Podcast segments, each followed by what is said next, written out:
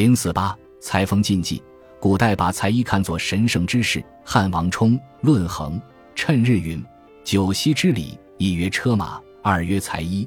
坐车不求良辰，裁衣独求吉日。”可见，在中古时期就有裁衣求吉的民俗观。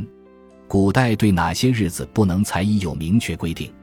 据敦煌文献载，春三月中的申日不裁衣，夏三月中的酉日裁衣凶，秋裁衣大忌。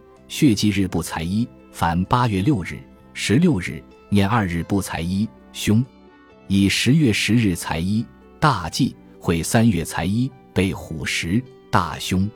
古代以为不宜见血的日子为血祭日，不准裁衣。何为血祭日？现难以考明，但血祭日似与下面的禁条有关：以十月十日裁衣，大忌。这是因为这天为唐代皇帝文宗李昴的生日，此日动剪裁衣便认为是不忠举动，象征着动刀谋反，故裁衣便列入禁忌。其次也可见，君王生日这天必为血祭日，这天动刀杀牲畜，便预示要开杀戒，是对王朝的反叛之嫌。放血祭日不得裁衣，凡八月六日、十六日、念二日不裁衣，凶。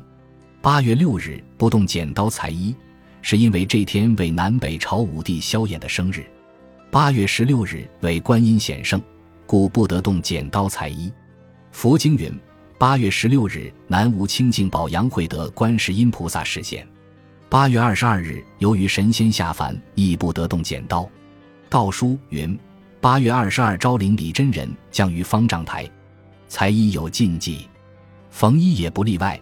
民间至今还兴正月不动针的习俗，俗谚云：“初一不祭真，当年国库空；初二不祭真，天下百姓穷；初三不祭真，三姑三寡兴；初四不祭真，朝中议事生；初五不祭真，五月五雷轰。”从初一到三十都有犯禁的结束。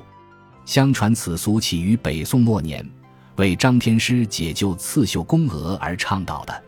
可见地诞、佛降、仙人下凡之日均为裁缝的休息日，加上正月及其他每月固定的忌日，快要赶上现在的双休日。